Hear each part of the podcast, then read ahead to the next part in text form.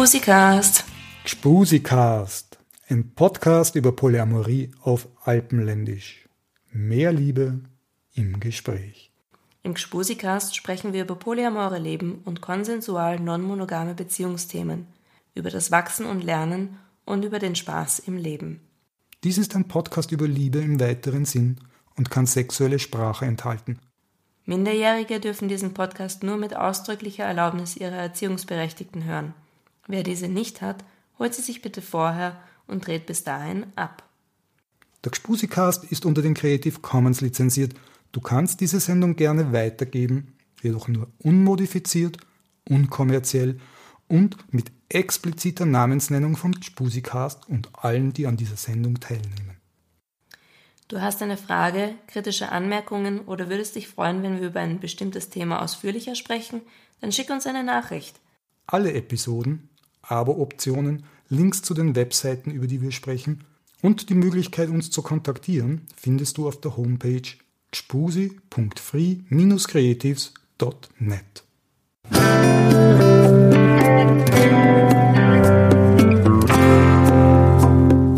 Hallo Christopher. Hallo Werner. Das ist total schön, dass du wieder mal da bist. Ich freue mich sehr. Ja, ich auch. Welches Schweinchen hättest du denn gern? ah, fuck. Falsches Jahrzehnt, falsche Sendung. Von wem war das? Robert Lemke, was bin ich? Ich hätte jetzt gesagt, ich hätte gern das Schweinchen mit der Brille. Hm, Okay, such da uns aus. Ich habe nämlich keine. Na, aber was bin ich, ist ja eh nicht so schlecht. Was bist denn du? Natürlich hast du eine Brille, da liegt sie. Also bitte schön. Kein, kein Schweinchen. Oh, wenn ich sie aufsetze, hat doch kein Schweinchen. Na, lass mir das. Wer bist denn du? Ich bin der Christopher, Christopher Gottwald. Ich lebe in Berlin und freue mich gerade mal wieder in Wien zu sein, bei euch zu Besuch. Ja, ich ähm, war früher mal Schauspieler und Regisseur, habe aber irgendwann gesagt, das ist es noch nicht, ich will was anderes machen. Und dann habe ich begonnen, Dann bist Poli geworden. in der Poli war ich schon länger, aber dann habe ich gemerkt, dass viele Leute sich dafür interessieren und da mehr darüber wissen wollen. Und dann habe ich gedacht, na ja, dann mache ich halt das. Ich halte also Vorträge und Workshops über Polyamorie. Und ich habe vor drei Jahren noch eine Ausbildung gemacht zum Sexological Bodyworker. Und ähm, seitdem arbeite ich damit in Einzelsessions oder auch in Workshops. Homepage? Die lautet www.christopher-gottwald.de. Hm, wie passend. Und ne, Super. wer wäre wer wär drauf gekommen? Und man kann mich im Netz auch finden. Zum Beispiel habe ich vor nicht allzu langer Zeit äh, drei Interviews gegeben für Salve TV, einem Thüringer Sender. Ähm, die sind zum Thema Polyamorie und alternative Beziehungsformen und auch eine über mich. Kann man ein bisschen mehr erfahren über mich. Ich tue die, die Links für die drei äh, Vorträge, Interviews tue ich in die Show Notes. Also im Web sind die zu finden beim, beim Spusikast Episode 10. Aber es gibt auch noch mehr. Du bist auf YouTube zu finden unter Christopher Gottwald.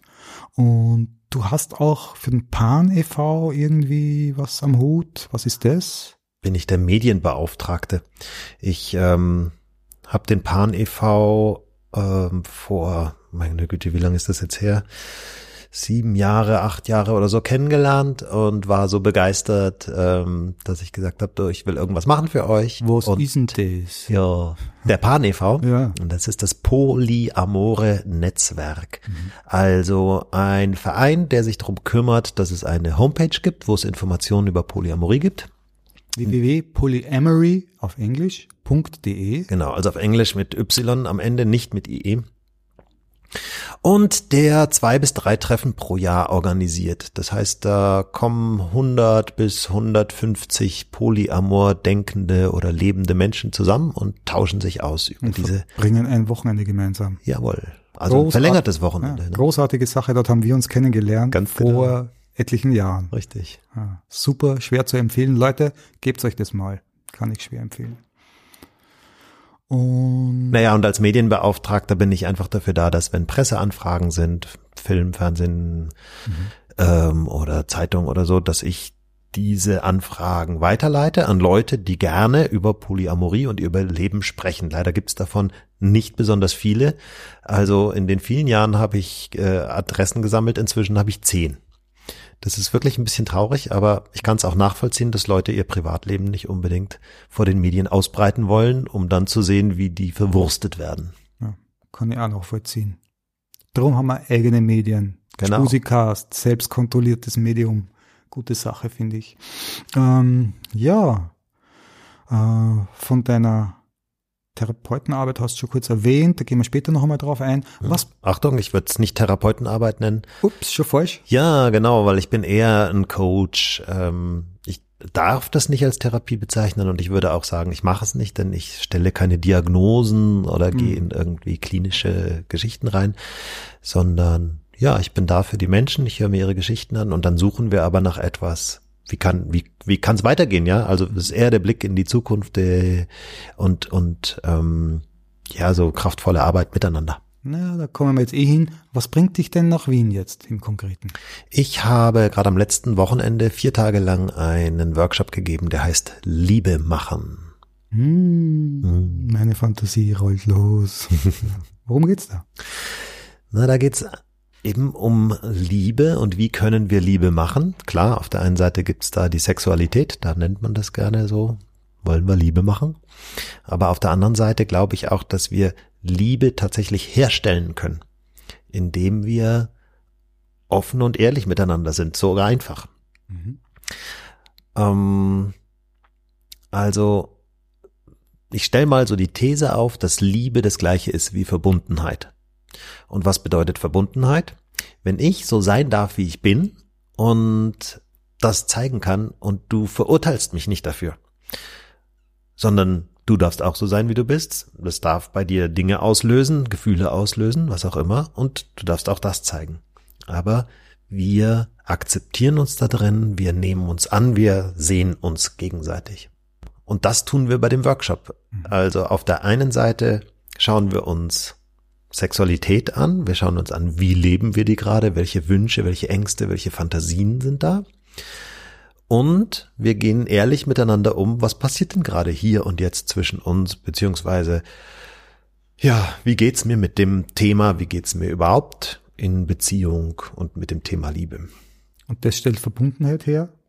Und daraus folgt Liebe. Ja, So. das ist ganz fantastisch, wie innerhalb von drei, vier Tagen mit so einer Gruppe von völlig zusammengewürfelten Leuten wirklich Verbundenheit hergestellt wird und wie am Schluss sich viele Menschen sehr nahe sind und sich im Arm liegen und plötzlich keine Angst mehr haben vor Übergriffigkeit, vor ja, sondern wir üben einfach unsere Grenzen auch zu formulieren und liebevoll mitzuteilen und darauf zu hören und ja, uns gegenseitig viel mehr zu spüren. Also Achtsamkeit hat da auch Platz da drin. Das Nicht nur ist- Geilheit. Ja, ja, also einerseits die Geilheit, ja, die darf da sein. Hey, ich bin gerade geil. Ich hätte gerade Lust auf das und das. Und genauso darf da sein. Du, ich möchte das gerade nicht. Ähm, oder ja, kann ich mir schon vorstellen, aber nur unter diesen und jenen Voraussetzungen. Oder mit dem anderen da drüben. Ja. Gehört auch dazu, ne? Ja. Okay. Jetzt klingt das sehr so, als ob wir da wild durcheinander vögeln die ganze Zeit. Das ist nicht so, sondern es geht zuallererst mal wirklich ums Kommunizieren und wie können wir Konsens herstellen. Also Konsens in unseren Berührungen. Und da fangen wir wirklich ganz, ganz sanft an mit, ja, ich darf ich mal deine Hand berühren und dann ähm, gucken wir, ja, okay, wenn ich jetzt deine Hand berühre, wie fühlt sich das an? Was, was entsteht da bei dir? Was entsteht bei mir? Ist es angenehm? Äh, vielleicht ist es die ersten fünf Sekunden angenehm, aber dann sagst du plötzlich, nee, jetzt ist genug. Okay, lass mal. So das, ähm, so da fangen wir so ganz klein und vorsichtig an. Ja, und schließlich kommen wir dann schon auch zu expliziteren Übungen. Zum einen, die mit Ehrlichkeit zu tun haben, ja.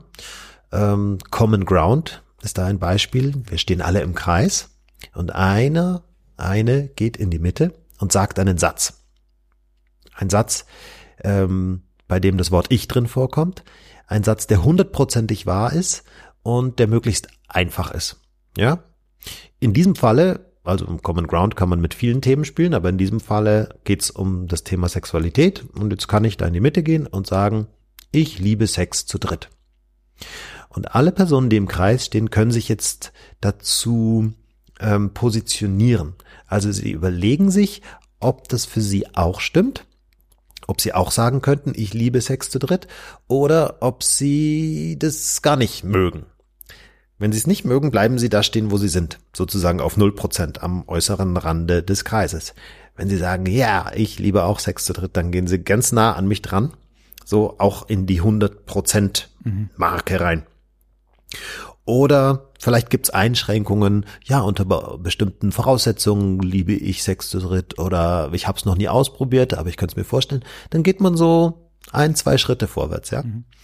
Und dann ähm, können wir uns umschauen und können sehen, aha, dir geht's auch so. Oh, da hinten, diese Person steht da nicht so drauf. Und kriegen so ein Gefühl füreinander, für die Gruppe, über unsere Ängste, über unsere Fantasien und Wünsche, vielleicht auch über Erlebnisse, die wir schon gehabt haben. Mhm. Also da geht es wirklich auch, ja, ich hatte einmal den Fall, da ist eine Frau in die Mitte gegangen und hat gesagt, ich wurde von meinem Vater missbraucht. Und dann war das wirklich sehr berührend und heftig, als noch zwei weitere Frauen dazugegangen sind. Und dann haben wir das Spiel erstmal abgebrochen und haben uns diesem Thema gewidmet. Also das geht zum Teil schon sehr in die Tiefe und ähm, in sehr, sehr ähm, heftige Prozesse rein. Und da geht es eben erstmal nicht mehr um Therapie, sondern erstmal um das gesehen werden und um gehalten werden damit mit dem Thema, was da jetzt gerade da ist. Eine gegenseitige Sichtbarkeit. Mhm. Mhm. Ist das jetzt alles, speziell auch diese, diese Ehrlichkeitsarbeit in deinen Workshops, offenbar alleine Richtung, Richtung Sexualität und, und Selbsterforschung oder hat das auch noch irgendwie eine Tangente zu Beziehungen, Ehrlichkeit in Beziehungen und sowas? Also die Themen sind schon sehr miteinander verknüpft, finde ich, weil unsere Beziehungen, unsere Liebesbeziehungen ja meistens, nicht immer, aber meistens ähm, mit dem Thema Sexualität verknüpft sind. Mhm. Ja, wenn wir immer wieder Sex miteinander haben, dann haben wir wahrscheinlich eine Beziehung miteinander was auch immer mhm. für eine, ja, vielleicht ist es eine rein sexuelle, aber meistens fängt man ja doch an, sich miteinander auszutauschen und, und ähm, ja, was bedeutet überhaupt Beziehung, ne, ist dann die große Frage. Aber speziell in einem polyamoren Kontext ist es anzunehmen, dass auf Sex dann auch eine Verbindung in irgendeiner Form folgt. Genau. Nicht notwendigerweise, aber sehr wahrscheinlich. Genauso wie andersrum eine Verbindung da ist vielleicht und nicht dann, notwendigerweise, aber vielleicht auch Sex. Dann oder Körperlichkeit folgt. Ja. Auf Nähe. Also ich finde es ja total spannend, wenn wir das als weites Feld sehen, ähm, bei dem es nicht unbedingt am Ende zum ähm, Genitalverkehr und schließlich Orgasmus kommt, mhm. sondern für mich beginnt Sex schon sehr viel früher, manchmal einfach nur beim Augenkontakt. Mhm. Ja, ein weites Feld. Und in dem Workshop geht es eben zum einen um die Ehrlichkeit und zum anderen benutzen wir auch Methoden aus dem Sexological Bodywork. Das kann zum Beispiel ein Mapping sein. Mapping bedeutet, dass sich jemand hinlegt und jemand anders begleitet diese Person. Der fragt dann zum Beispiel, darf ich meine Hand auf deinen Bauch legen? Und die andere Person sagt, okay, probier mal. Und dann wird die Hand da hingelegt und da gibt's kein Streicheln, kein Bewegen, kein Massieren, sondern einfach nur die Hand liegt da. Und die Person, die liegt, die spürt, okay, was löst es in mir aus? Was passiert da? Und dann können da Erinnerungen hochkommen, da können Bilder auftauchen, da können irgendwelche Sätze auftauchen. Und es geht darum, das alles anzunehmen, was hochkommt. Unser Körper hat wahnsinnig viele ähm, Sachen gespeichert. Und die wollen zum Vorschein kommen, die wollen gesehen werden. Und dann kann das ähm, eine ganz ähm, faszinierende Reise werden in die eigenen Gefühle und Emotionen. Und jetzt ist es so, dass gerade an den Genitalien besonders viele Erinnerungen gespeichert sind, die wir eben lange, lange nicht abgerufen haben. Also das ist zumindest meine Erfahrung, die ich jetzt in meiner Arbeit gemacht habe.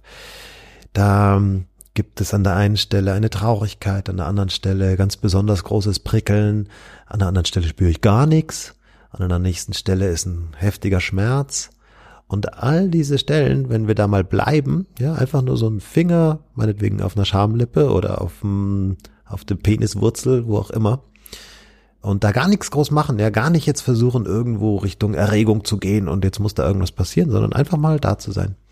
Dann äh, tauchen Erinnerungen auf und können, ja, können einfach mal hochkommen und dürfen da sein und dann verschwindet ganz oft auch das, was da mhm. gerade war. Denn äh, wenn wir normalerweise Sex haben und wir merken, da ist irgendwas unangenehm oder irgendwo ist dann Schmerz, naja, dann drehen wir uns ein bisschen anders hin und vögeln dran vorbei. Mhm. Und das ist eigentlich ganz schade, weil in solchen Momenten kann ganz große Heilung passieren oder äh, also das ist zum einen ist Heilung und zum anderen entsteht ganz viel Kontakt und Beziehung, weil wir erfahren ganz viel voneinander.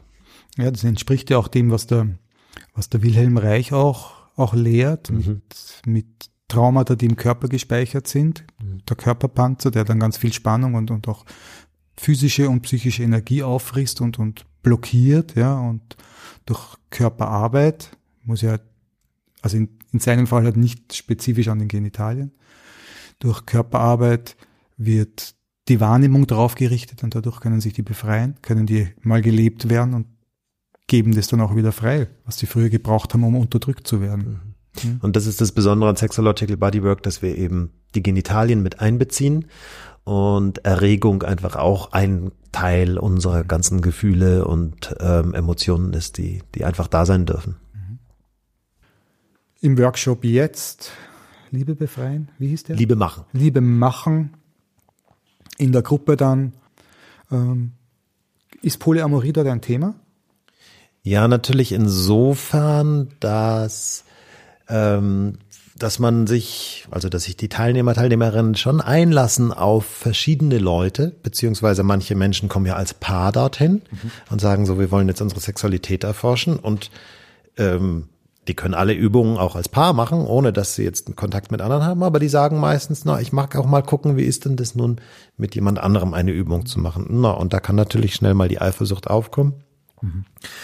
Ähm, und so ist es insofern, also Sexualität, ich meine, das ist das, wo wir normalerweise unsere Liebesbeziehungen mit definieren. So, wir sind exklusiv sexuell miteinander.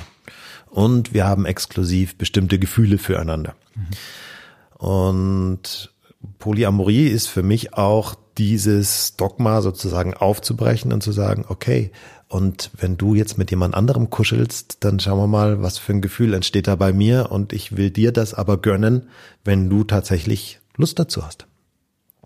Und das triggert vielleicht meine eigenen Gefühle, meine eigenen Wahrheiten, an denen ich wieder arbeiten kann.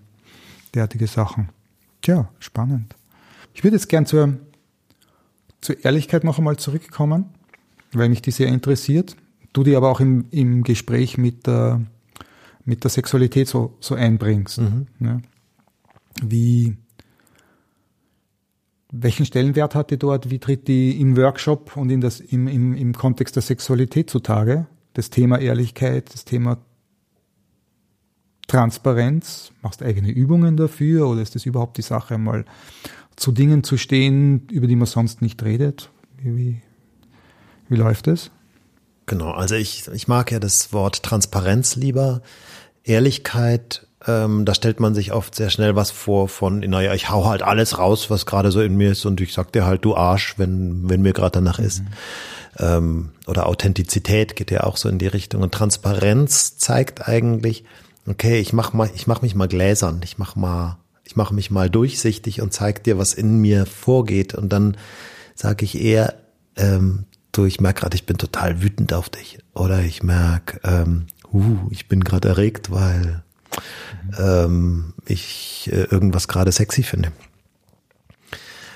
Ähm, und dazu mache ich verschiedene Übungen. Also das eine ist ja schon mal so dieses Common Ground, ne? Einer geht in die Mitte und sagt so einen Satz. Das ist so was allgemein ehrliches. Aber spannend wird's ja auch, wenn ich transparent werde, wenn ich dir gegenüber sitze und dir in die Augen schaue. Gibt es eine wunderbare Übung, kann ich jedem empfehlen, mal zu machen. Die geht so. Ähm, Das kannst du mit jedem Menschen machen, aber du kannst es auch speziell mit Menschen machen, bei denen du sagst, oh, das ist eigentlich jemand, mit dem, dem gehe ich eher aus dem Weg. Ja, es gibt in meinem Workshop immer irgendwann so den Moment, da stehen wir alle im Kreis und ich sage so, jetzt schau dich mal um. Wer sind denn so die Menschen, mit denen du dich wohlfühlst, wo du schon eine gute Beziehung hast und die du gerne auch noch näher kennenlernen magst? Wer sind so die Menschen, bei denen es noch so neutral ist? Und wer sind die Menschen, denen du aus dem Weg gehst? Und dann ist die Einladung auf einen solchen Menschen, dem du eher aus dem Weg gehst, der dir auf irgendeine Weise vielleicht unangenehm ist oder wo da ein Thema ist oder vielleicht jemand, wo du merkst, boah, findest du total anziehend, aber traust dich auf keinen Fall auf diese Person zuzugehen. Dort wird's dann spannend, ne? Genau, da gehst du jetzt hin. und das ist immer ein Lacher irgendwie so und dann wird's plötzlich so, äh, wie Look. jetzt ehrlich? Hälfte Auswahl, ja. ja. Okay. Und dann bleiben alle noch so ein bisschen stehen, bis dann der, die erste Mutige irgendwie sagt, so, okay, ich gehe jetzt und zack und gehe jetzt auf eine Person zu. Und dann machen es die anderen auch. Es bilden sich lauter Paare und die verteilen sich im Raum. Setzen sich gegenüber und schauen sich in die Augen. Und dann heißt es, dass die Person, die auf die andere zugegangen ist, die beginnt und sagt die Worte, wenn ich dir in die Augen sehe, dann löst es in mir aus. Und dann spricht die fünf Minuten lang und die andere Person hört einfach nur zu. Also gibt keinen Kommentar, stellt keine Fragen, macht keine komischen Grimassen, sondern ist einfach präsent und nimmt alles wahr, was da jetzt kommt. Ja, und dann sagst du, wenn ich dir in die Augen sehe, dann löst es in mir aus, hm, dass ich mich zurückziehe, dass ich Angst vor dir habe, und dann erklärst du natürlich auch, warum und was da los ist. Was meistens dabei passiert ist, dass du kapierst, dass die andere Person eigentlich ein Spiegel von dir ist, dass, dass das alles in dir ist, dass das Interpretationen sind, dass du ähm, dich erinnerst, äh, dass Befürchtungen. du Befürchtungen, dass du dich erinnerst an jemanden, der hatte die gleiche Nase wie du und das macht bei dir so und so ein Gefühl. Ähm, und nach fünf Minuten ist Wechsel. Und die andere Person darf jetzt sagen, wenn ich dir in die Augen sehe, dann löst es in mir aus. Oder wenn ich höre, was du sagst, dann löst es in mir aus. Was dabei total wichtig ist, ist diese Formulierung. Also es ist klar, du löst es aus, nicht du bist, mhm. sondern ja, das macht mit mir etwas. Du bist doch nicht verantwortlich dafür, dass das bei mir passiert. Ganz genau. Okay. Und deswegen ist es, als ob wir uns Geschenke schenken wow, wann habe ich schon mal die Möglichkeit zu hören, was ich in dem anderen auslöse, was bei dem anderen passiert? Und das heißt nicht, dass das mit allen anderen auch so ist, sondern das ist halt für dich gerade so. Mhm.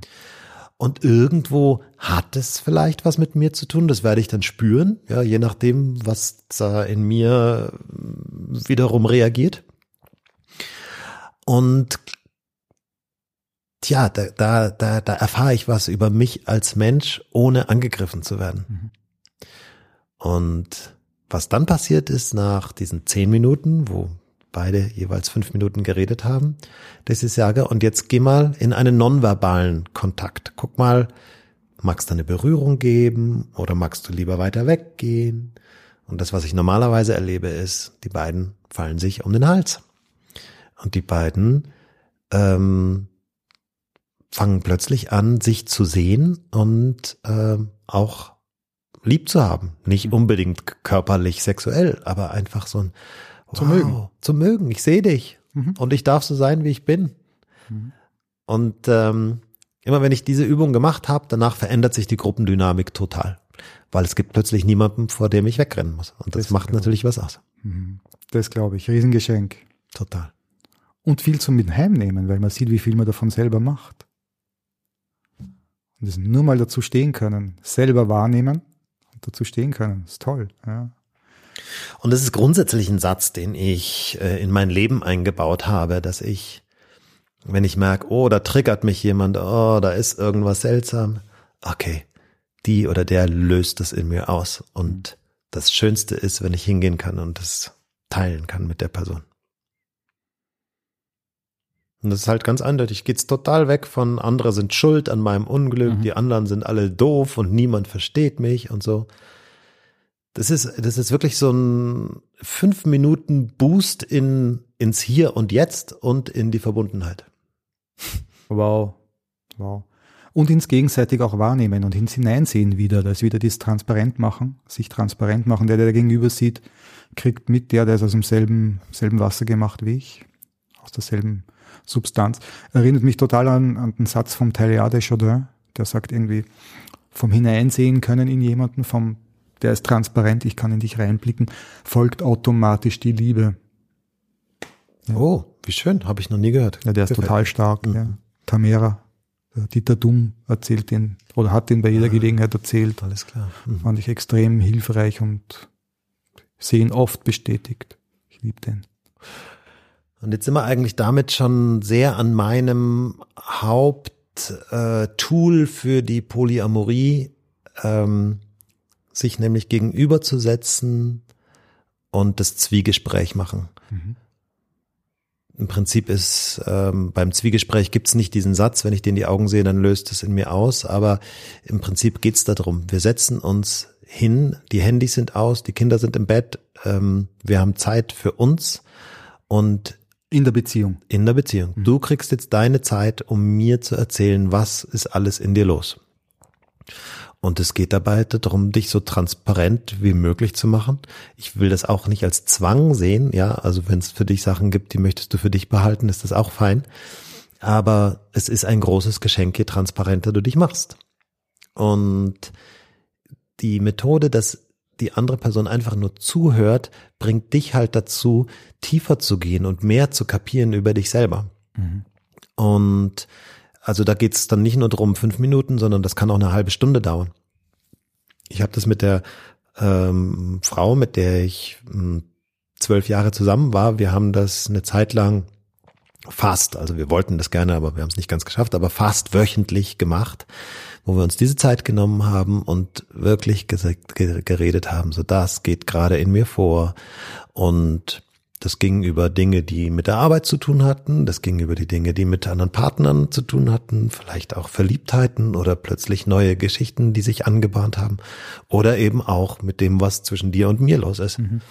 Und wir haben ja so die Angewohnheit, wenn ich jetzt sag, oh, als du gestern zu mir gesagt hast, ich soll abspülen, da äh, ging es mir total schlecht und dann fängst du sofort an, das stimmt doch gar nicht. Ich habe doch gar nicht gesagt, du sollst abspülen. Ich habe gesagt, es wäre schön, wenn du abspülst. Nein, das hast du ganz anders gesagt. Und dann geht's schon los und dann sind wir irgendwo auf 180 und keiner hat mitgekriegt, was eigentlich im anderen vorgegangen ist. Und wenn wir wirklich sagen, einer spricht, der andere hört nur zu, da tauchen Gefühle auf, aber die merkt er sich einfach erstmal, hört einfach nur zu. Ah, dann kann es tiefer gehen, dann kann, können wir wirklich mehr erfahren voneinander. Und ja, und dann hat der andere ja Zeit, um auch wieder darüber zu sprechen, was bei ihm passiert ist und was auf seiner Seite los war. Und dann, oh, das ist so irre, was wir dann erkennen können, was für Geschichten in uns los sind, die gar nicht so viel mit dem anderen zu tun haben, sondern boah, du löst bei mir aus, du triggerst, du, ja, das kann dann ein kleiner Blick sein, der bei mir sowas auslöst. Und im Endeffekt war es aber, mal ganz billig gesprochen, meine Mutter, die mich immer so angeguckt hat. Und deswegen geht's bei mir dann gleich ab. Habt ihr euch die Sachen dann aufgeschrieben, während der andere spricht? Nee, weil, also ich weiß, dass das manche machen. Von der Idee her ist es eigentlich, ähm, ja, dann kommt man so leicht in so ein, ah, jetzt hast du das, das muss ich mir aufschreiben, so damit ich dir nachher, kann ich dir dann eins zurückgeben. Also die Idee ist es ja mhm. eben nicht, sondern ich, ich rede einfach nur über das, was jetzt im Moment in mir hochkommt. Und wenn du was gesagt hast und später, wenn ich dann dran bin, taucht es wieder auf in dem Moment, ja, dann teile ich es gerne. Aber vielleicht ist es auch gut damit, ja. Vielleicht hast du deins gesagt und da muss nicht nochmal was dazu gesagt werden. Vielleicht. Mhm. Vielleicht geht's auch ohne meinen Senf. Ganz genau. Mhm. Wenn es wichtig ist, wird's wiederkommen. Ja. Und was ich jetzt so, also ich habe so vieles gelernt dadurch. Ich würde wirklich sagen, das Zwiegespräch hat mein Leben verändert. Erstens, ich habe mitgekriegt, was in der anderen Person wirklich vorgeht. Ich habe, glaube ich, einen ganz tiefen Blick hineinbekommen in diese, also vor allem in diese Frau, mit der ich so lange zusammen war, so dass wir auch heute noch sagen, und das ist jetzt, ähm, mm, unsere Beziehung ist jetzt äh, drei, vier Jahre her, wo wir heute noch sagen, du bist der Mensch, der mich am allerbesten kennt. Und was ich bei mir erfahren habe, ist, ich habe dadurch gelernt, wieder zu fühlen. Ich glaube, damals musste ich, also hatte ich meine Gefühle nicht so sehr wahrgenommen und über das drüber reden und über das genauer hinschauen, ah, was ist denn da eigentlich los gewesen, ist mir das alles viel bewusster geworden, was in mir vorgeht und dass da Gefühle da sind und das hat wie sozusagen so eine Rückwirkung gehabt, dass ich, ähm, dass ich das immer mehr, immer klarer und bewusster dann auch im Moment erlebt habe und dadurch auch im Moment besser ausdrücken konnte. Oh, jetzt geht's mir übrigens gerade so und so. Jetzt spüre ich gerade, wie meine Wut hochkommt. Und ja, das Tolle ist ja dann, dass die andere Person ja das kennt, dass die ja schon von mir gehört hat, was so in mir los ist in bestimmten Situationen. Und vielleicht können wir einfach drüber lachen in dem Moment. Ah, ja, kennen wir doch. Ja, ja, klar. Erinnert mich wieder an deine, an meine Mutter oder, oder was auch immer. Aber, ähm, dadurch, dadurch kann sich wirklich was verändern im alltäglichen Leben. Sagst du jetzt sowas wie, ein Teil von diesem Geschenk des Zwiegesprächs ist, dass da eine Gelegenheit ist, bei der du selbst reflektieren kannst? Mhm, unbedingt. Weil wir, wir hatten gerade jetzt am letzten Wochenende einen Gast da und die ist Therapeutin und die empfindet es als ihre Aufgabe ganz wesentlich, ihrem Gegenüber, ihrem Klienten die Möglichkeit zur Reflexion zu schaffen überhaupt. Ja, und ich sage, damit ist schon ganz viel erreicht und dann be bewegen sich die Leute erst, wenn sie anfangen, sich selber wahrzunehmen. Absolut. Ja, mhm. Ich empfinde es für mich selber auch so großartig, das ganz wichtigen Teil an meinem Leben, dass ich mich selber wahrnehmen kann und dann halt auch ausdrücken, aber erstmal mich selber wahrnehmen. Okay, ja. Also erfahre ich in meiner Arbeit genauso. Es ist ja ganz viel, dass ich mich hinsetze und sage, hey, ich bin für dich da, ich bin ganz Ohr, ich bin ganz offen, offenes Herz und du bist jetzt dran, um dich geht's. Ähm, mhm. Was ist in dir los? Und das alleine das, glaube ich, kann ganz viel Heilung machen. Mhm. Und man lernt zuhören. Ja. Mhm. Mhm. Auch ganz schön wichtige Fähigkeit. Super. Okay, Zwiegespräch. Toll. Da muss ich vielleicht noch dazu sagen, ja. dass das ja nicht auf meinem Mist gewachsen ist, sondern von einem Lukas Möller kommt. Möller. Möller mit Ö, mhm. der das Buch geschrieben hat. Die Wahrheit beginnt zu zweit. Ein recht monogames Buch, würde ich sagen, aber für Polis durchaus anwendbar. Nützliche Te Technologie, würdest du sagen. ja. Okay, cool. Hey, vielen Dank. Schön. Ähm, ein Aspekt von Wahrheit und Transparenz sowas. Ne?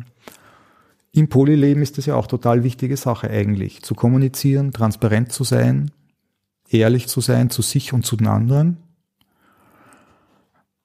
Wie siehst du das? Welchen Stellwert hat es in, jetzt abseits von Sexualität, wo es darum geht, sich zu entdecken, ehrlich zu sein zu dem, was da ist, mit dem zu arbeiten, was da ist und das auch in einem körperlich dynamischen Kontext zu machen. Wenn man jetzt geht zur Beziehungsarbeit und dann zu Polynetzwerken, die dauernd in Bewegung sind und so. Also das ist, für mich ist das das Hauptding an Polyamorie. Ähm, Eine definierende Sache? Ja. Mhm. Also, ja, mal extrem gesagt, wenn wir beide eine Beziehung haben und du schläfst mit anderen, erzählst es mir aber nicht, dann ist das nicht Polyamorie. Also für mich ist es praktisch das, was ausschlaggebend ist und sich abhebt gegenüber offener Beziehung, wo man ja auch sagen kann, don't ask, don't tell.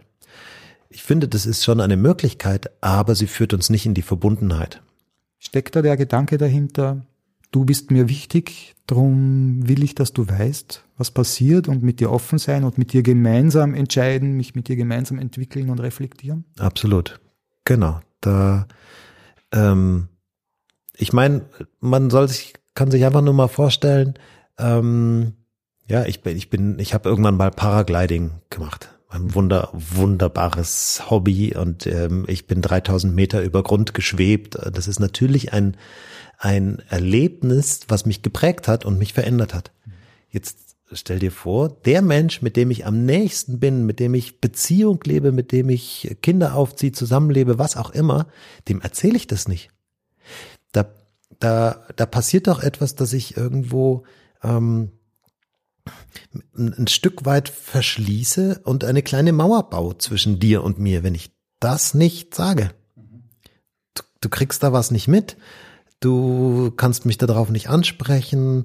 Ähm, das, das, das muss uns aus der Verbundenheit rausführen. Und ich glaube, das ist etwas, was in ganz vielen Beziehungen passiert. Ähm, ja, in der Monogamie. Ich, ich, ich bin nicht gegen Monogamie, will ich gleich sagen. Aber ich glaube, die Monogamie hat bestimmte Dynamiken.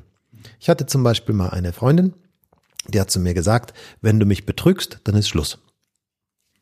Ja, kann man sagen. Ne? Das ist halt ihre Haltung, so kann man so sagen. Aber was passiert denn, wenn ich sie tatsächlich betrügen sollte, also tatsächlich mit einem anderen Menschen schlafe, dann werde ich mir überlegen, erzähle ich ihr das jetzt? Dann weiß ich nämlich, hm, danach ist Schluss. Also hältst du es zurück? Also halte ich es zurück, damit Also- sie nicht Schluss macht. Also baust du die Maske auf und die Mauer? Ganz genau.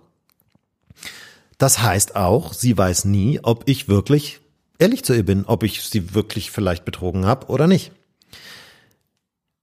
Jetzt könnten wir es noch weiter auf die Spitze treiben und sagen, boah, wenn mir irgendwann die Beziehung zu blöd ist, dann kann ich ihr einfach erzählen, dass ich sie betrogen habe, dann macht sie Schluss, dann bin ich nicht so, ne? Das ist irgendwie ein leichter Weg, das, die Beziehung zu beenden. Dann hat sie's Bummel, ne? Dann hat sie, genau. Schwarzen Peter. Ähm, und für mich ist irgendwann die Frage gewesen, was ist mir wichtiger, Treue oder Ehrlichkeit? Bisschen bös gesagt. Aber mir ist die Ehrlichkeit auf jeden Fall wichtiger, ja. Weil Ich, ich empfinde inzwischen Treue als eine Sache von, bin ich zu jemandem ehrlich, Genau. offen, ohne Maske, echt. das ist die echte Treue, genau, so sehe ich es auch. Nicht ob ich körperlich. Und das ist dann im Endeffekt nämlich die Treue zu mir selbst. Deswegen finde ich heiraten ganz toll, wenn ich mich selber heirate. Wenn ich sage, ich will den Rest meines Lebens treu zu mir selber sein. Und das, ne, was macht das mit anderen Menschen, wenn ich treu mir selber gegenüber bin und mich zeige, die wissen, mit wem haben sie es zu tun. Klar, und dann können sie entscheiden, nö, passt mir nicht. Oder sagen, okay, das ist eine ehrliche Haut, da habe ich Lust, da kann ich, da kann ich mh, Schritte gehen. Ja, das mit dem mir selber treu sein und dass das ein extrem guter Grund ist, ehrlich zu sein und, und, und aufrichtig, das kenne ich. Finde ich total richtig so. Und ich will mich auch nicht verstellen, ich will gut rüberkommen. Aber das Spannende ist noch die, die andere Ebene, dass ich sagen kann, ich will das auch von meinem Partner nicht. Ich will von meinem Partner, dass er sich selber treu ist und dass er echt und ehrlich ist.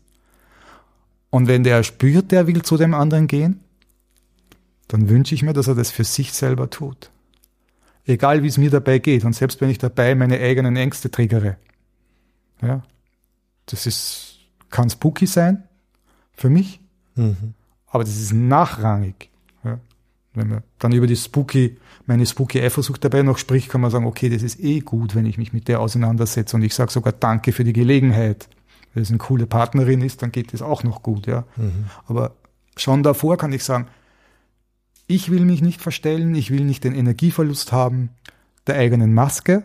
Ja, ich will mich nicht verstellen, ich will nicht dauernd dran denken müssen, wie viel darf ich da sagen und solche Sachen. Und ich will zu meinen Impulsen stehen können und mich ganz offen zeigen. Und das wünsche ich dem Menschen, mit dem ich zusammenlebe, der mir wichtig und heilig ist. Ja, mit dem, für den wünsche ich mir das auch. Und wenn du den Kerl da drüben sexy findest und mit dem flirten willst, dann ist es viel toller, auch für mich, wenn du das tust, als wenn du es bleiben lässt. Ja. Ergibt sich aus Symmetriegründen. Ja. Finde ich ganz spannend. Jetzt gibt's noch eins dabei, finde ich. Und da könnten wir in einer Partnerschaft, und das macht für mich Polyamorie auch aus, mh, ja, nochmal noch mal ein bisschen genauer hingucken. Gibt's ein ganz schönes Modell. Das sind drei Kreise, die umeinander sind. In der Mitte ist die Komfortzone. Ja, sagen wir, du und ich, wir liegen zu Hause am Teppich und kuscheln und alles ist fein, alles ist schön. Da sind wir absolut in der Komfortzone, da gibt's kein Problem sozusagen. Und um die Komfortzone herum, der nächste Kreis oder der Ring, das ist die Unkomfortzone oder Lernzone. Also da begeben wir uns in einen Bereich, Nehmen wir mal an, wenn du jetzt mit jemand anderem flirtest, dann macht das bei mir, uh, oh Gott, was, wer weiß, was machst du dann und was passiert da? Aber es ist noch so in so einem Bereich, wo ich meine Gefühle angucken kann, wo wir so anschauen können, hm, ja, es, es macht ein Kribbeln, aber ich weiß genau, wenn ich zu dir gehe und sage, oh, kannst du mal, kannst du mich mal am Arm nehmen, dann wirst du das tun und dann wird sich das wieder beruhigen. Also wir begeben uns in einen Bereich, der ist nicht so bekannt, aber wir können noch damit umgehen. Geht schon noch, ja. Geht schon noch. Und der Ring, der darum ist, das ist die Panikzone.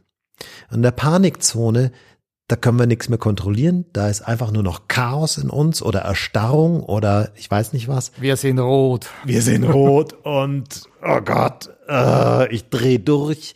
Ähm, ich kann mir das nicht mehr so bewusst anschauen. Aha, das passiert gerade mit mir, sondern ja, ähm, wie genau wie der Stier, der rot sieht und entweder dann total durchdreht, aggressiv wird oder sich vielleicht in die Ecke zurückzieht und weint und, und einfach nicht mehr kann.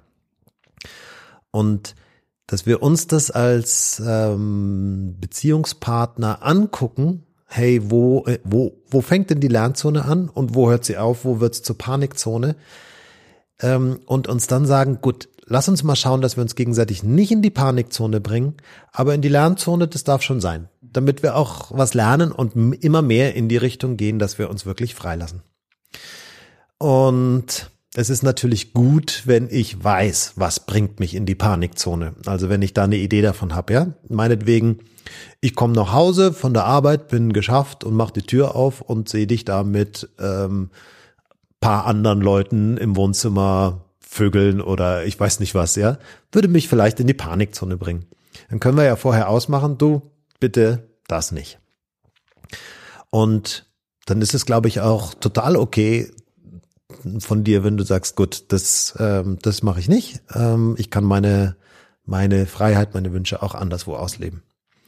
Und natürlich genauso bei Beziehungspartnern, ja. Ähm, also wenn du eine andere Partnerin, Partner hast, ähm, also ich kann mir vorstellen, dass du mal ein Wochenende mit ihr verbringst, aber bitte fahr jetzt nicht ein ganzes Jahr lang nach Honolulu und ähm, wir sehen uns ein Jahr lang nicht. Weil das eine wäre in der, Lehr in der Lernzone, aber das andere ist dann schon eindeutig jenseits. Die Panikzone Ja, oder genau. so, ne? Ich habe Komfortzone finde ich ja total wichtigen Begriff auch.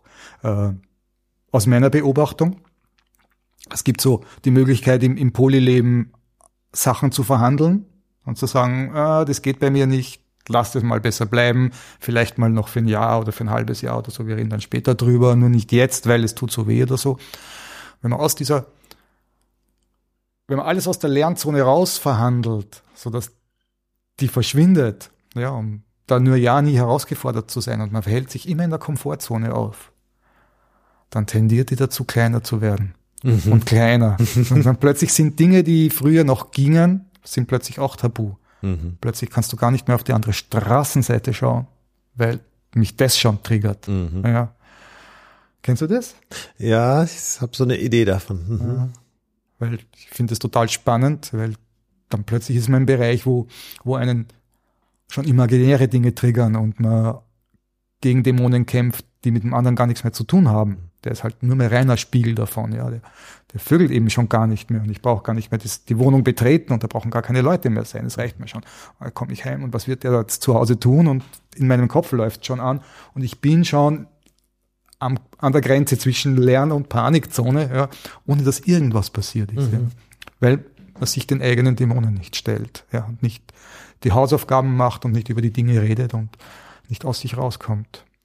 Ja, und das ist eigentlich was, was ich mir wünsche von einer, von einer Liebesbeziehung, dass wir uns weiterentwickeln und ja, kann man Hausaufgaben nennen, kann man Forschungsfeld nennen, ja, dass wir in ein Forschungsfeld eintreten. Ähm, ich mag den Begriff, ähm, vielleicht ist er ein bisschen trocken, aber Entwicklungskooperation. also wir unterstützen uns gegenseitig in unserer Entwicklung und ähm, versuchen uns dabei gegenseitig nicht in die Panikzone zu bringen, aber schon hier in die Landzone. Ja, lass uns doch mal weitergehen. Ja, irgendwie eine gute Idee, ne? Mit diesen drei Ringen sich das mal so zu bewusst. zu Oh ja, oh ja. Sehr. Bin ich voll dabei. Weil es geht ja in der Polyamorie nicht drum, dass jeder halt einfach macht, worauf er Bock hat und äh, ohne Rücksicht auf Verluste. Das finde ich ja das Schöne, dass wir respektvoll sind, dass wir, dass wir gucken, wie geht's denn der dem anderen, was ist bei dir los? Wir sind so weit liebend, dass uns das wichtig ist, wie es dem geht. Mir ist es eben nicht scheißegal, wie es meiner Partnerin geht, ja. Drum sage ich zwar, ich würde da gern da drüben und so und sie soll mich auch nicht ewig zurückhalten, aber ich gehe jetzt nicht einfach los und sage, ist mir egal, mach du, was du willst, morgen bin ich wieder da. Ja. Würde ich auch nicht für Polyamorie halten, sowas. Ja. Und selbst dann, also passiert es mir selber auch oft genug noch, dass, ähm, dass wir uns darüber unterhalten, du, was geht denn und was geht denn nicht und wie fühlt sich denn da was für dich an? Ja, alles fein, mach doch und dann gut und dann mach ich was oder sie macht was und plötzlich wumms, ja, und plötzlich äh, ist doch alles auf dem Kopf und mhm. Ja, es ist nämlich wahnsinnig schwierig vorherzusehen, wann entstehen welche Gefühle. Darum ist es auch so schwer, Wort zu halten. Ja.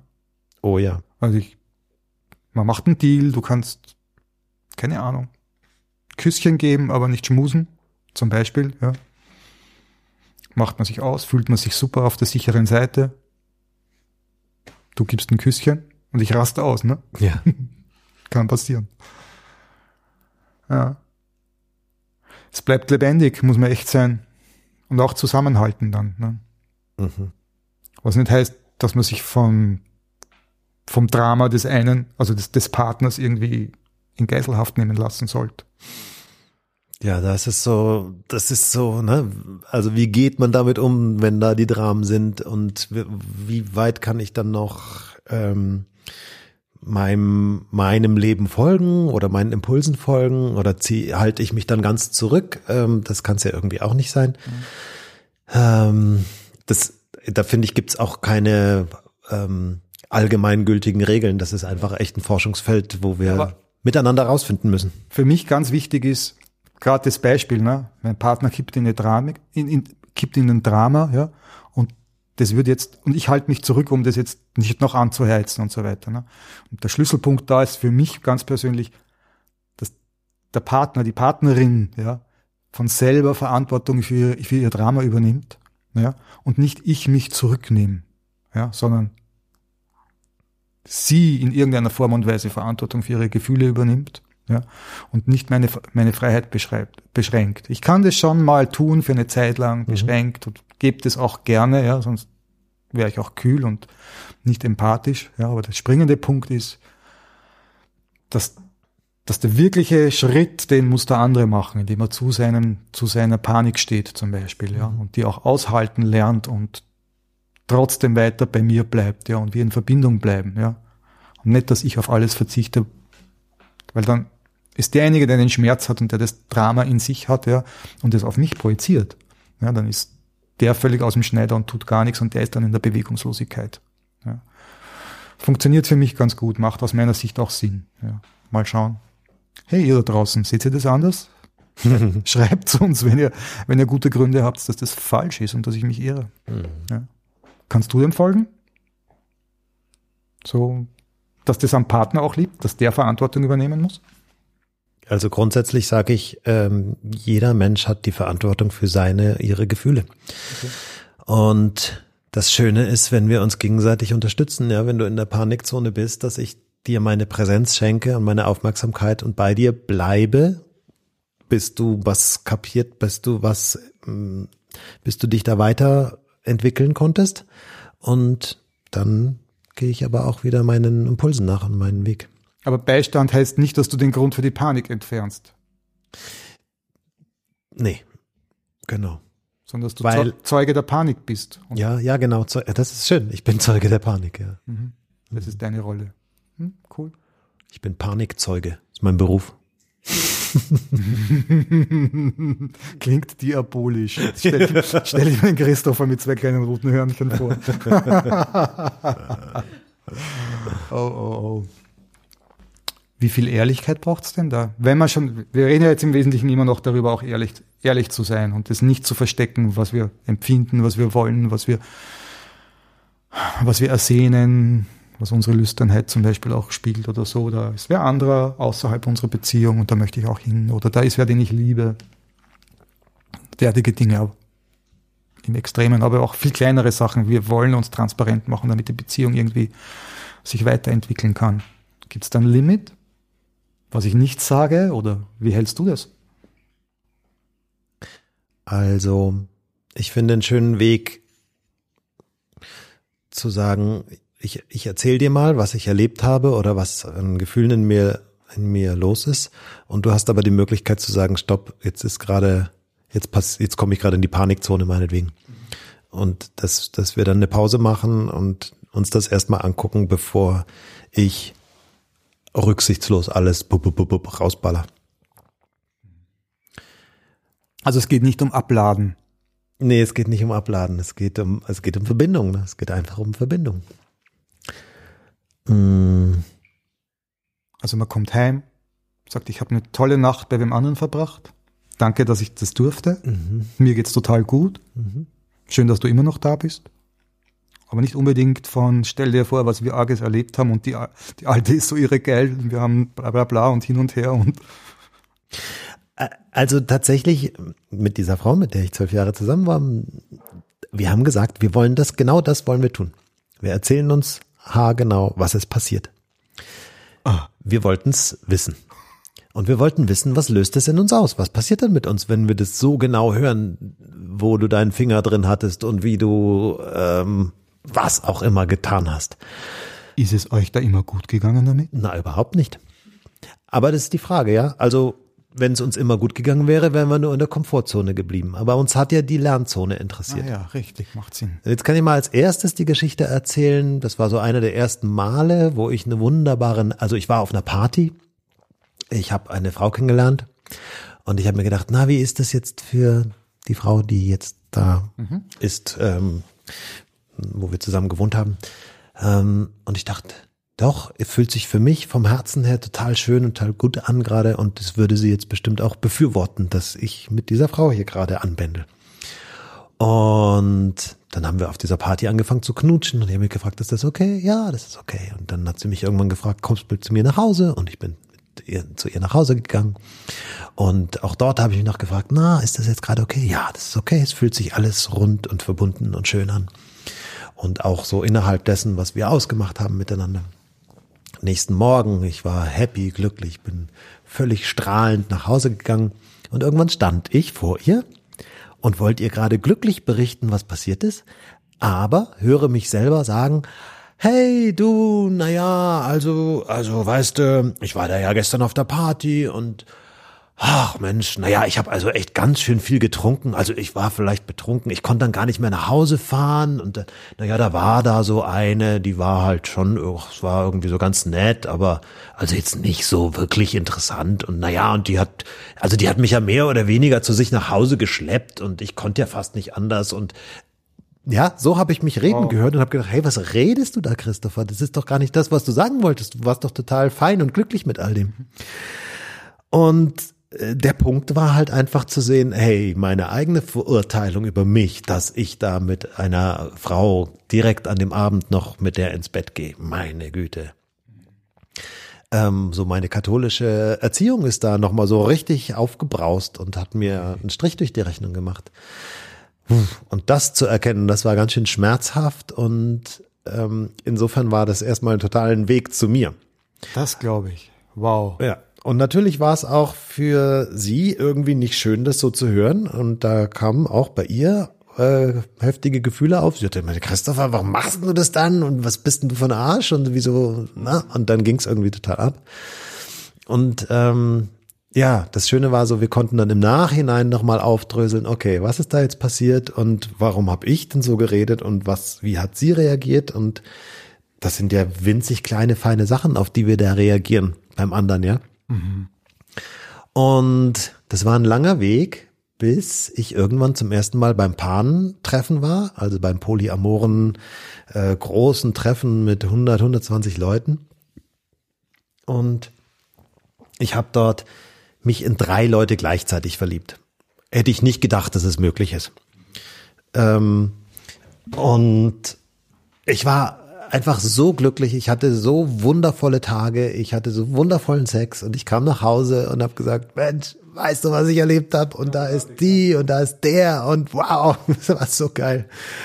Und sie, sie, na, da war so eine klare, einfache Stimmung, die darüber gekommen ist, dass sie nur gesagt hat, wow, Christopher, ich freue mich so sehr für dich. Ich habe das Gefühl, du bist total bei dir zu Hause angekommen. Du hast wirklich etwas erlebt, was dir total entspricht. Und da war kein Funken von Eifersucht. Es war pure Mitfreude. Da warst du aber auch authentisch. Da war ich Echt. absolut authentisch. Und da war ich längst über diese schlechte Gewissen, Schuldgefühle drüber hinweg. Kann das sein, dass sie mehr auf dein nicht authentisch sein beim ersten Erlebnis reagiert hat? Sicher. Denn auf die Tatsache, dass du bei der anderen Frau warst? Also zumindest war es ein wichtiger, großer Faktor da drin. Wow. Okay. Jetzt sehe ich auch, welchen, welchen Zweck und welchen Wert es hat, da möglichst weitgehend und, und ehrlich zu sein. Ja. Ja. Aber es ist halt schonungslose Selbsterfahrung und fordert den anderen halt auch stark heraus.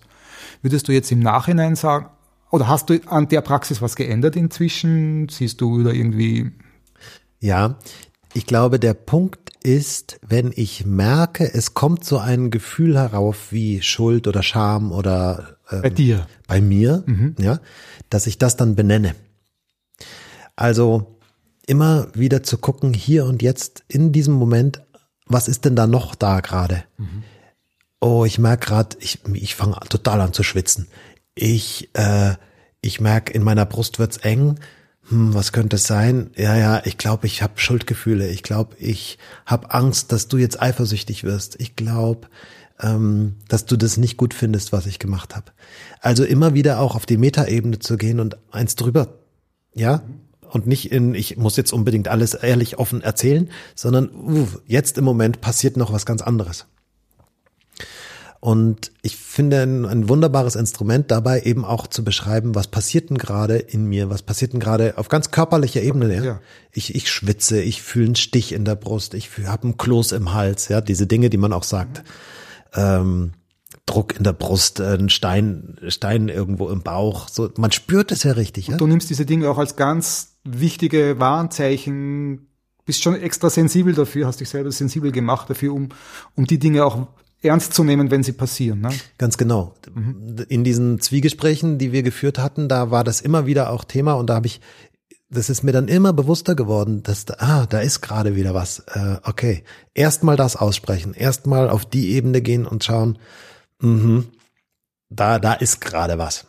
Und wenn ich mit Leuten arbeite, dann mache ich das ganz viel. Dann frage ich, hey, was fühlst du gerade? Und wo in deinem Körper spürst du das? Und wenn du das anguckst, ist das, ähm, kannst du das beschreiben? Hat das eine Form? Hat das eine Farbe? Und was passiert, wenn du das zulässt? Wenn du sagst, okay, schön, dass du da bist, Kloß im Hals oder Stein in der Brust. Mal annehmen, was da ist. Jawohl. Und das Annehmen gibt dem Raum und dann transformiert sich das auch re relativ schnell und dann kann man wieder zur Sache kommen. Absolut, genau. Mhm. Also, das ist nämlich, oft werde ich gefragt, so, wie machst du das mit der Transparenz, so, wenn du merkst, ja, du, du willst da was erzählen, aber das fühlt sich irgendwie nicht gut an.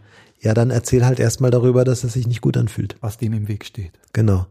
Oder, ähm, oder wenn du merkst, du willst jetzt was nicht erzählen, weil du es für dich behalten willst, aus welchem Grund auch immer, dann erzähl, dann erzähl halt wenigstens, hey, da ist was, aber ich mag das gerade nicht erzählen. Also auch das ist möglich, auch das ist Transparenz für mich, wenn wir, mh, ja, wenn wir auch äh, eben solche Sachen mitteilen. Und wenn du erzählst, wie weit gehst du da? Ich meine, da ist einmal mal einerseits so diese Frage von, wie viel braucht, um das Vertrauen des anderen nicht zu missbrauchen? Ja? Also keine Ahnung, wenn die nicht erwarten würde, dass du heimkommst und da war Geschlechtsverkehr, Sex, dann gehört das ganz deutlich ausgesprochen. Ja? Aber dann, wie viel davon erzählst du? Wie geht das? Hast du da irgendwelche Richtlinien? Meine Richtlinie ist, was ist gerade in mir? So, ich glaube, ich, es gibt ja einen Drang von mir, was zu erzählen. Ähm, und wenn da jetzt etwas Außergewöhnliches ist, also sei es, dass ich mich verliebt habe oder sei es, es war eine ganz besondere Nacht, mit der ganz neuartige Dinge geschehen sind, dann glaube ich, gibt es ja sowas wie so einen Mitteilungsdrang und ich merke, okay, das würde ich jetzt gerne erzählen und Es hat Neuigkeitswert. ja, ja, genau. Ja, also so wie Paragliden, ja. Wenn ich, da, das ist ein unglaubliches Erlebnis gewesen. Ich habe ich hab eine neue Ebene erreicht. Ich habe ähm, eine neue Dimension kennengelernt. Ähm, das würde ich dir gerne erzählen. Und dann gucke ich aber auch, sag mal, bist du bereit dazu oder bist du gerade im Stress und willst du in fünf Minuten zur Arbeit gehen, dann muss es vielleicht nicht gerade sein, dass ich dir jetzt so irgendwas hm, vielleicht für dich sehr ähm, abgefahrenes oder ähm, mhm. vielleicht sogar schwieriges erzähle. Aber wenn du ein Ohr dafür hast und, und wenn du sagst, so, okay, jetzt kann ich mich darauf einstellen, vielleicht ist es dann auch schwierig für mich, dann erzähle ich dir davon. Mhm. Und also das Erlebnis, was ich damit gemacht habe, ist, dass ähm, ich Dinge ausprobiert habe und die wirklich auch Einfluss dann hatten auf unsere Beziehung, weil plötzlich sind da neue Impulse reingekommen. Wir haben neuartige Sachen ausprobiert. Das hat auch immer wieder in der Sexualität äh, neuen Schwung reingebracht. Also mm, ich finde echte Polyamorie ist schon auch eine Möglichkeit, wenn wir denn diese Ehrlichkeit haben, äh, immer wieder ähm, nochmal Schwung in die Sexualität zu bringen. Impulse von außen aufzunehmen. Unbedingt, ja, ja, total. Hm. Stichpunkt Zeit, Stichwort Zeitpunkt. Ne? Wenn du merkst, du kommst heim, gibt es einen Grund, irgendwie was zu verzögern oder erst später zu sagen? Also mein Impuls wäre, möglichst bald zu sagen, außer ich kann gerade nicht, weil eben, na, du musst zur Arbeit oder so, oder du hast gerade Stress. Reicht's dann einfach nur zu sagen, du, hab was total Tolles erlebt, freue mich dir das zu, zu erzählen, müssen wir demnächst oder bei nächster Gelegenheit dringend machen, sowas? Mhm. Ich glaube, das ist ganz gut, weil ähm, das kann manchmal ganz schön überfordernd sein, so dieses Wumm, ich bin jetzt da und ich muss dich jetzt gleich sofort mit allem zuknallen, was ich jetzt gerade erlebt habe. Ähm, und der andere ist gerade in einem völlig anderen Space. Also gut, sich dafür Zeit zu nehmen, aber auch Achtung, ähm, kann natürlich kann kann ich mir auch als Ausrede nehmen äh, dafür, dass ich es dann halt nie erzähle, weil es ist ja nie irgendwie so richtig der beste Zeitpunkt. Und dann kam es nie wieder dazu oder irgend sowas. Ja, ja.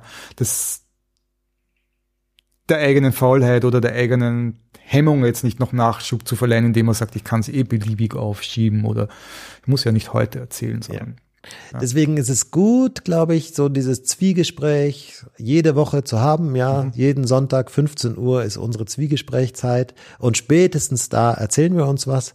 Ähm, und ich muss aber auch nicht alles auf dorthin schieben, sondern das kann auch natürlich vorher schon passieren. Aber so das spätestens da, mhm. da haben wir dann Zeit, um wirklich in Ruhe uns all diese Geschichten zu erzählen. Und jetzt würde ich gerne noch was, ähm, dieses Zwiegespräch kann ich natürlich erweitern und ich muss sagen, die schönsten, die schönsten Gespräche in meinem Leben habe ich eigentlich zu dritt. Wenn einer dieser Beziehungspartner dann mal bei uns vorbeigekommen ist und wir uns zu dritt hingesetzt haben und gesagt haben, okay, und jetzt erzählt mal jede, jeder, was geht in ihr vor, wie fühlt sich denn an, wenn wir uns jetzt hier miteinander in die Augen schauen. Und es ist nicht nur, man erzählt sich halt davon, du, da gibt's noch jemand, der ist auch ganz toll. Also du kannst äh, natürlich, dann geht's halt rum und dann hat jeder seine Zeit zu erzählen und die anderen beiden hören eben zu. Und das sind so Momente in meinem Leben gewesen, wo ich das Gefühl hatte, da haben wir der Wahrheit ins Auge geguckt. Und selbst wenn da viel Eifersucht oder Neid war und und es irgendwie geknirscht hat. In dem Moment, wo das ausgesprochen wurde, ich habe das immer als so eine Erleichterung und eine solche Verbundenheit erlebt, dass ähm, das ist wirklich das, was mich glücklich gemacht hat. Eine Verbundenheit, sagst du auch. Hm. Weil die Verbundenheit entsteht, glaube ich, und das ist, glaube ich, so ein Missverständnis, die entsteht nicht nur durch dieses, hey, ich hab dich lieb und es ist schön mit dir und alles ist fein, sondern, da habe ich ein schönes Beispiel, da war ich so, äh, wie alt war ich denn da? Ungefähr 26, 27, habe eine Frau kennengelernt. Wir hatten eine so wunderbare, ich würde sagen, fast magische Beziehung ständig passiert, dass wir, dass ich wollte sie anrufen und zwar besetzt, weil sie gerade versucht hat, mich anzurufen, so in der genau der gleichen Sekunde. So. Mhm. Oder so ein Gefühl von, hey, du sprichst was aus und ich denke mir, ja, genau das, ist, genau so könnte ich es auch sagen. Also das hatten wir ständig. Und nach einem Jahr ungefähr gab es in mir so ein, oh, irgendwie fühlt sich nicht mehr so dolle an. Ich glaube, ich liebe sie nicht mehr. Und das habe ich irgendwie ein paar Wochen mit mir rumgetragen, weil ich das nicht wahrhaben wollte. Und es war äh, irgendwie fühlte sich fahl an und irgendwann habe ich gemerkt, okay, es geht nicht. Ich muss jetzt mit ihr darüber reden. Sonst, ja, sonst, naja, sonst entfernen wir uns halt irgendwie voneinander und ja. Also habe ich sie gebeten, komm, lass uns mal bitte reden. Und ähm, wir kamen, ja, haben uns zusammengesetzt und ich habe ihr das erzählt. Ich habe gesagt, hey, ich habe das Gefühl, meine Liebe ist weg. Ich glaube, ich liebe dich nicht mehr. Und sie guckt mich an mit großen Augen und sagt, weißt du was, mir geht's seit zwei bis drei Wochen auch so. Ich liebe dich irgendwie auch nicht mehr. Dann haben wir tief durchgeatmet, haben uns in die Augen geschaut, haben uns umarmt und plötzlich sind durch uns beide wie ein, wie ein Fluss es ist durch uns durchgegangen und plötzlich war so viel Liebe wieder da. Es war, als ob das wie so eine kleine Blockade, wie so ein Pfropfen war, der das irgendwie zugehalten hat und plötzlich wusch durch das Aussprechen davon kam diese ganze Liebe wieder rein und wir hatten, plötzlich war das wieder so, boah, als ob wir wieder völlig von neuem verliebt gewesen wären. Äh, das ist für mich so ein Beispiel, so, ne, das kann sogar etwas sein, was mich anscheinend entfernt von dir, und in dem Moment, wo ich das ausspreche, ist die Verbundenheit wieder da. Ja, Wahrheit transformiert, fällt mir dazu ein. Immer wieder, heilt total. Mhm. Ansprechen, bringt ganz viel in Bewegung. Ja. hebt ganz viel Stagnation auf oder der Grauschleier, den der Alltag macht. All das kann Wahrheit entfernen, ganz stark. Wow, super Beispiel. Okay, Zwiegespräche zu dritt. Haben Sie noch einen anderen Namen? Trigespräch. Trigespräch, genau. Super. Sehr nett. Tja, haben wir einen riesen Bogen gemacht. Ha? Keine Ahnung, schon ganz schön lang jetzt. Ich habe oh. nicht, hab nicht mal auf die Uhr geschaut. Ich weiß es nicht. Wir werden es dann merken. Hast du noch irgendwas, was wir nachschieben können, was zum Thema gehört, was du glaubst, dass wir noch sagen sollten? Ähm, also es gibt eine Geschichte, mh, hm, ich weiß nicht, mm, vielleicht kennen das andere Menschen auch. Ich habe in meiner Jugend eine Geschichte erlebt, wo ich, wo ich gemerkt habe, da war ich sehr übergriffig. Da habe ich etwas gemacht, wo ich das Gefühl hatte, oh Gott, das war jetzt so schrecklich, so schlimm, das darf ich niemals irgendjemandem erzählen in meinem Leben. Mhm. Und ich habe gemerkt, diese, diese Geschichte, die, die habe ich über 20 Jahre mit mir rumgetragen. Und immer wieder, ich habe die immer wieder vergessen, ja, aber immer wieder ploppte diese auf, ja. Kannst du vorstellen, wie so ein Luftballon, den du unter Wasser drückst und schwupp, knallt er nach oben und du musst nur schnell schauen, wie kriegst du ihn und drückst ihn wieder runter. So ein Gefühl war das. Und irgendwann, ähm, irgendwann habe ich ein Theaterstück gemacht über dieses Thema, über Übergriffigkeit. Und ich merkte, oh Gott, es ploppt immer wieder hoch, es ploppt immer wieder hoch in den Proben, in den Gesprächen zwischendrin. Immer wieder ist es da und ich krieg Schweißausbrüche und mir geht's dreckig und ich kann überhaupt nicht mehr richtig wahrnehmen, was hier um mich herum passiert. Und ähm, dann habe ich gemerkt, oh Gott, ich, kann, ich muss irgendwo hin damit. Ich kann das jetzt nicht mehr, ich kann das nicht, ich kann diesen Luftballon nicht mehr unten halten. Und dann bin ich zu dieser Frau gegangen, mit der ich damals eben zusammen war, zusammen gelebt habe. Und meine Vorstellung war, wenn ich ihr das jetzt erzähle, dann wird sie diese Beziehung beenden und will nie wieder was mit mir zu tun haben. Und ich wusste aber keinen anderen Menschen. Und ich habe ihr gesagt, kann ich dir das bitte erzählen? Ja, und sie hat gemeint, ja. Ich habe ihr diese Geschichte erzählt und sie hat mich einfach in den Arm genommen und hat mich heulen lassen. Und das war schon mal so der erste Schritt von, Erleichterung, da kann sich das jemand anhören und rennt nicht sofort weg. Und kann einfach auch sagen, hey Christopher, damals warst du 15 und da warst du, da warst du nicht auf dem Stand, auf dem du jetzt bist und ähm, und ja, und ich kann dich einfach sehen mit dem Schmerz, der da ist. Und dieses Erlebnis, dass sie gesagt hat, okay, ich, ich kann dich damit in den Arm nehmen, hat mich dazu befähigt, zu der Person zu gehen, mit der das damals passiert ist. Ich habe sie angerufen, habe gesagt, hey, ich mag mit dir reden und wir haben uns getroffen und ich habe die ganze Geschichte nochmal erzählt und auch diese Person hat mich danach in den Arm genommen. Das ist natürlich total ungewöhnlich und das hätte auch völlig anders sein können. Aber du kannst dir vorstellen, was für ein Stein mir vom Herzen gefallen ist. Was da wirklich diese Kraft, die ich mein Leben, wie ich 20 Jahre lang aufgebracht habe und den Luftballon nach unten zu drücken. Wow, das musste nicht mehr sein. Es war raus und mein Leben hat sich dadurch verändert. Ich habe, ich bin entspannter dadurch, ja. Da sind wir wieder bei der Entspannung, die die Ehrlichkeit bringt. Ähm, und ich glaube, wenn sie gesagt hätte, so, und da möchte ich jetzt, äh, dass du irgendwas dafür tust oder da muss jetzt irgendeine Wiedergutmachung passieren, dann hätte ich das gemacht. Und dann ist es auch gut, weil dann bin ich befreit davon und muss das nicht den Rest meines Lebens mit mir rumtragen. Ähm, das ist für mich nochmal so ein Punkt, ähm, genau. So wichtig, an den Punkt zu kommen, mit mir im Reinen zu sein und mit den anderen Menschen um mich rum. Und dafür braucht's einfach Transparenz. Und was ich dann gemerkt habe, ist, ich brauche keine Spiele mehr zu spielen. Ich darf ich sein, wie ich bin und es braucht keine kleinen Notlügen mehr. Es braucht keine Verdrehungen der Wahrheit mehr. All das, was echt viel Kraft kostet, weil ich muss mir das ja dann immer merken, was habe ich denn da jetzt gesagt und wie muss ich denn das wieder recht zurechtdrücken. Also auch überhaupt nicht irgendwie sowas von, ja, ja, war ja gar nicht so schlimm. Alles, was in die Richtung geht. Nein, so war's und so war's schön. Okay, und es löst bei dir ein Gefühl aus. Okay, dann ist das jetzt so und ich höre dir dann zu. Also das, das verändert in meinem gesamten Menschsein etwas. Setzt ganz viel Energie frei, die dich vorher blockiert hat. Mhm. Vom Wilhelm Reich gibt's auch so diese, diese Vorstellung von, wenn du da diese, diese Konflikte in dir hast, dann musst du einen Teil deiner psychischen Energie, die du zum Leben hast, die du für dein Erleben, für deine Sexualität und für deinen Alltag und was immer auch haben kannst, musst einen Teil abzweigen und nach unten gegen dich selber richten, um diesen Luftballon niederzuhalten. Ganz genau, ja. ja. Wenn der Luftballon weg ist, ja, dann hast du wieder diesen abgezweigten Teil für dich zur Verfügung. Ja, du hast nicht mehr, musst nur nicht mehr gegen den Luftballon kämpfen, du hast auch wieder das, das gebundene, den gebundenen Teil deiner Lebensenergie frei für dich. Mhm. Ja.